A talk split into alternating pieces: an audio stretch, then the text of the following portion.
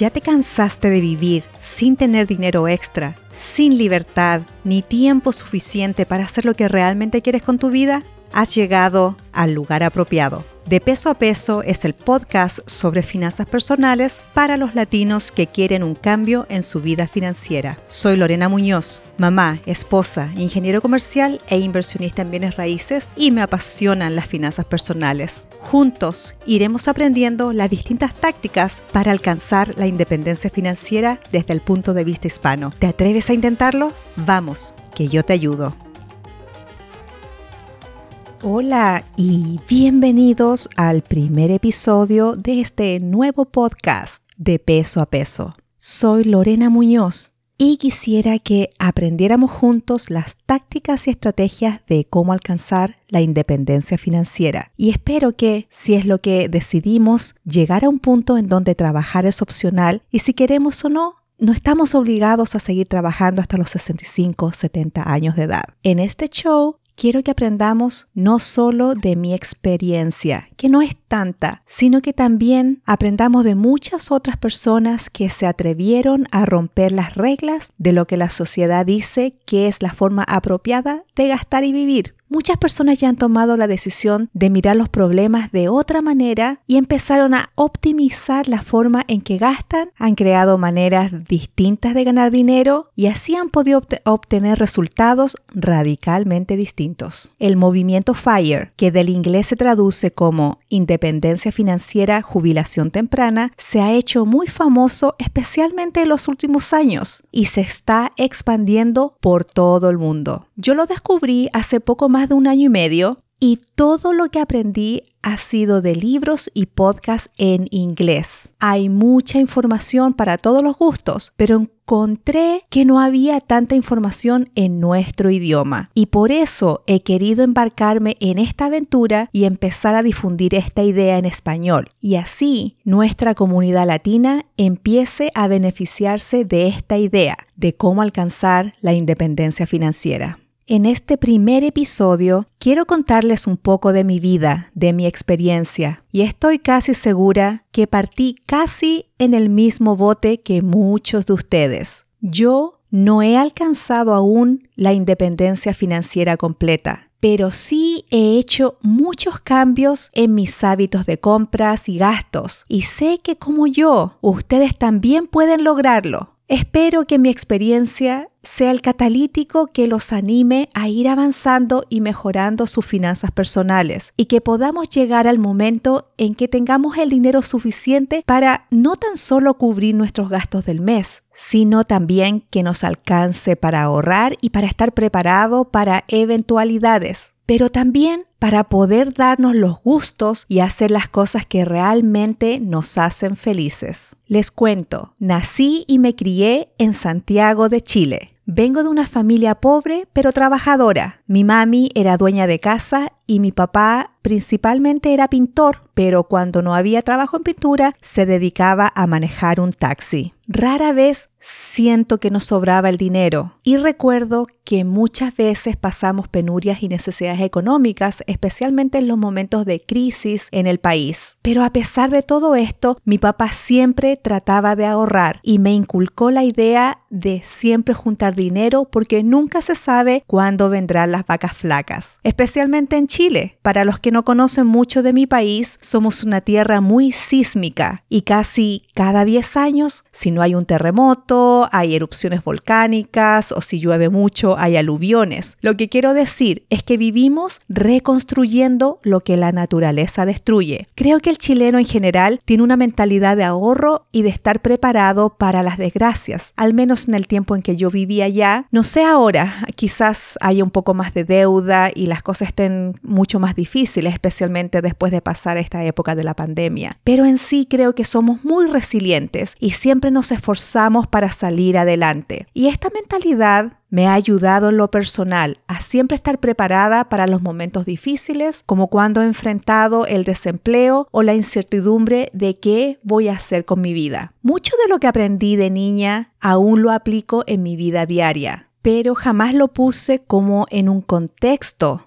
Pero esto es lo que ahora se conoce como FIRE, Por ejemplo, la idea principal de siempre vivir y gastar menos de lo que tú ganas, buscar ofertas, usar cupones si los hay, tratar de comprar al por mayor porque así sale más barato. Pero desde que descubrí el movimiento de la independencia financiera, empecé a hacer muchos cambios en cómo manejo la vida financiera de mi hogar. Esto me ha permitido ahorrar mucho más que antes e incluso ahora podemos vivir de un solo sueldo. Otro concepto que lo tengo muy arraigado es que hay que trabajar para comprarse lo que uno quiere o necesita. Mi primer negocio fue vendiendo marshmallows con chocolate en la escuela primaria. Me iba muy bien y ahí le tomé el gusto a lo que era hacer un negocio y tener mi propio dinero. Después ya a los 16 años trabajaba en una farmacia envolviendo paquetes y regalos. Recuerdo que desde chica me gustaba mucho estudiar pero también sabía que mi familia no tenía el dinero para pagarme la universidad. Aún así, ellos me apoyaron para seguir con mis estudios superiores. Gracias al apoyo de mis papás y a mis profesores, pude obtener becas y préstamos estudiantiles que me dieron la oportunidad de entrar a la prestigiosa Universidad Católica de Chile. Y con mucho esfuerzo logré titularme como ingeniera comercial. Pero aún con este título,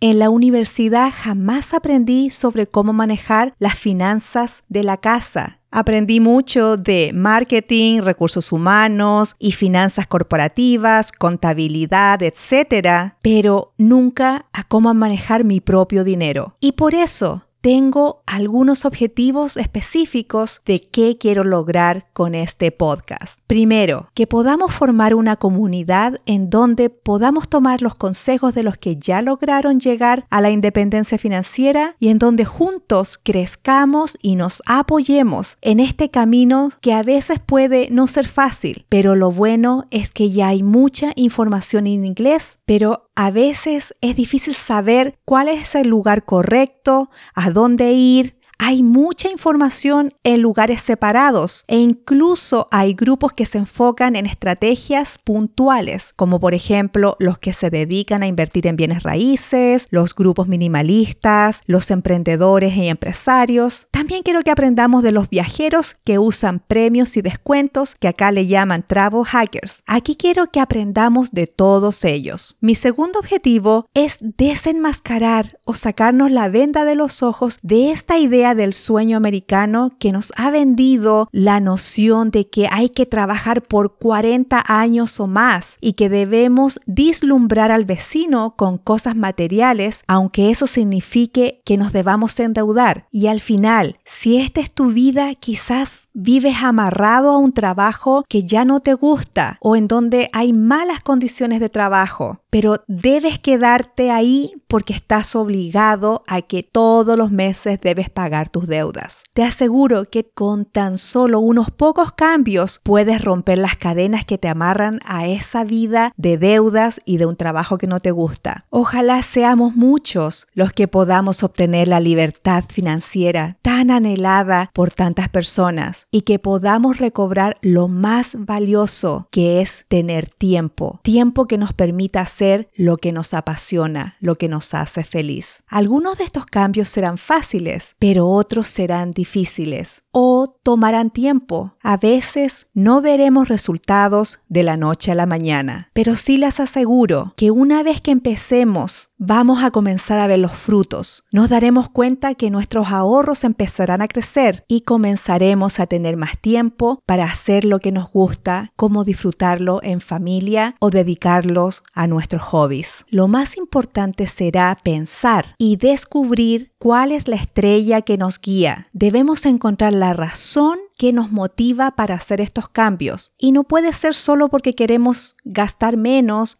o tener más dinero en el banco por el solo hecho de tener dinero. Debemos encontrar una razón más profunda para empezar a hacer estos cambios en nuestra vida. Creo que es esencial abandonar la idea del consumismo desmedido, comprar por comprar, ir comprando la casa más grande o el auto más nuevo y brillante. Siento que esto en sí puede ser la base para perder la libertad. Ya no podemos elegir cambiarnos de trabajo si no nos gusta porque tenemos que cumplir con los pagos que tenemos de mes a mes. Pero de a poco iremos explorando cuál es el camino más eficiente, pero que para el común de la gente no es el camino más transitado. Aprenderemos formas de aumentar nuestros ingresos, y lógico, aprenderemos maneras de bajar nuestros gastos. En mi propia experiencia, esta información no me fue enseñada en la escuela y lo veo con mis hijos que ya están en la escuela secundaria y tampoco se lo han enseñado. Al contrario, estamos bombardeados por comerciales en la televisión, radio y redes sociales que nos incitan a comprar y gastar sin medir las consecuencias. Pero sé que existe la esperanza de que podemos mejorar nuestras finanzas. Yo empecé al igual que muchos de ustedes sin saber casi nada, solo lo básico, trabajar para pagar cuentas. Y aunque mi vida partió muy pobre y gracias a muchas oportunidades de aprendizaje que he tomado en este camino, sé que ustedes, tanto como yo, podemos lograr la independencia financiera y podemos romper las cadenas del consumo y lograr la libertad que tanto anhelamos. Y sé que lo podemos lograr muchos años antes de lo que nos han hecho creer que es lo normal. Yo no quiero tener que trabajar hasta los 60, 65, 70 años, cuando ya me duela todo el cuerpo. Para los que seguimos el movimiento FIRE, la jubilación temprana no es un concepto rígido y no significa dejar de trabajar inmediatamente e irnos a una isla a tomar piñas coladas que me encantan. La parte de la jubilación temprana es opcional. Quizás tú quieras dejar ese trabajo estresante o en el cual tienes que trabajar 60 horas a la semana. Quizás quieras empezar a trabajar part-time o quizás quieras tomar un trabajo de voluntario por una causa que te apasiona. El punto es que retomemos el control de nuestro trabajo, o sea, trabajar para vivir y no vivir para trabajar. Pregúntate el día lunes cuando te levantes, ¿me hace feliz ir a mi trabajo? Si la respuesta es no, entonces estos conceptos son para ti. Ojalá que sí quieras seguir trabajando porque quieras y no porque tienes. Cuando llegas a obtener la libertad financiera, quizás ya no necesitas un trabajo full time, quizás solamente necesitas una porción de tus ingresos y al tener que trabajar menos horas, comienzas a recuperar parte del día para ti y lo dedicas a hacer lo que más te motiva. Tomar el control y las riendas de tu vida financiera no tiene precio. En mi experiencia personal, en abril del año 2020 perdí mi trabajo en el cual ya llevaba más de 12 años. Yo estaba convencida de que me jubilaría en ese banco. Pensé que tenía mi puesto asegurado. Incluso mi última evaluación de desempeño fue sobresaliente, pero no contaba con la idea de que iba a haber una fusión entre dos bancos y obvio, siempre que esto pasa, suelen haber despidos masivos. Y de un día para otro recibí la notificación de que mi puesto había sido eliminado por necesidades de la empresa.